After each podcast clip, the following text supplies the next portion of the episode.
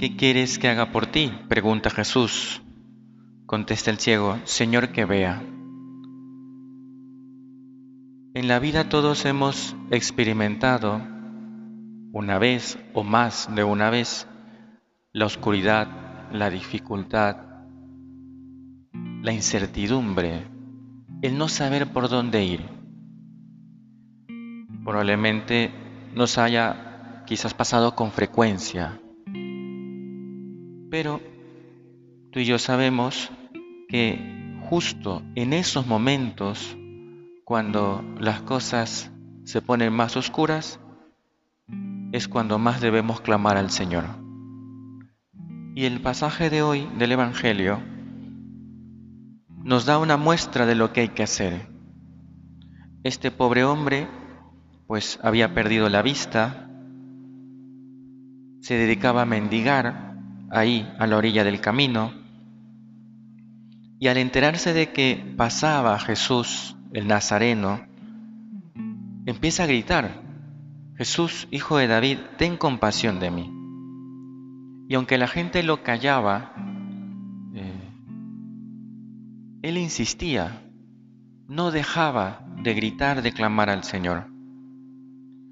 Y es lo que también tú y yo tenemos que hacer.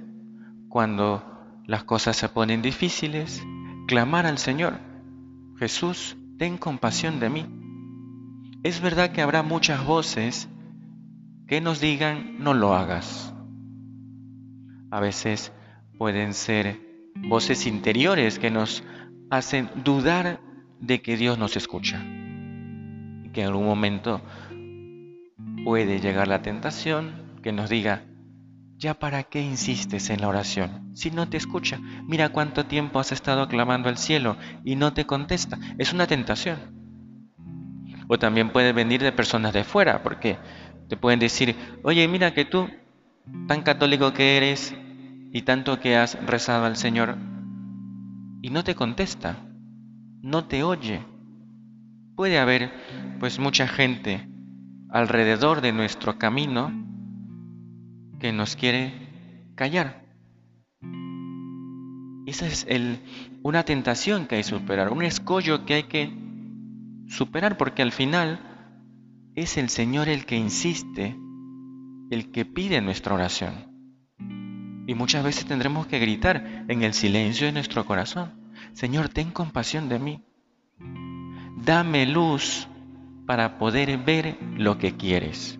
Pero esto en todos los ámbitos de la vida si uno tiene algún problema en la vida interior y que a veces no sabe por dónde salir, Señor, dame luz para poder ver, para poder ver aquello que no anda bien. O quizás estamos pasando por alguna dificultad, algún pariente que está enfermo o está muy grave, y a veces no reconocemos la voluntad de Dios allí. Y allí también tenemos que decirle, Señor, hazme ver Haz que pueda ver tu voluntad allí, donde todo parece oscuro. Y, por supuesto, también esto, se podría mencionar otros ámbitos, pero se me viene uno a la cabeza, en el ámbito vocacional. ¿Cuántos jóvenes no logran ver lo que Dios quiere para ellos? Y tenemos que enseñarles a pedir, Jesús, ten compasión de mí, haz que vea tu voluntad, haz que vea lo que quieres para mí. Junto a la petición también está la búsqueda que cada uno tiene que hacer. Cuando las cosas se ponen oscuras, hay que buscar, como este hombre, hay que clamar, hay que pedir, pero también es importante buscar consejo, buscar la ayuda de alguna persona que pueda darme un consejo sensato y que pueda pues acompañar ese consejo a la oración constante. Señor, haz que pueda ver. Todos los días, de alguna manera, deberíamos decirle al Señor, Señor, que pueda ver lo que tú quieres para mí. Desde que me levanto hasta que me voy a dormir, Señor, ¿qué quieres que haga en este día? Enséñame, dame luz para ver y también, cuando ya lo vea, dame fuerza para querer tu voluntad, para amarla de todo corazón.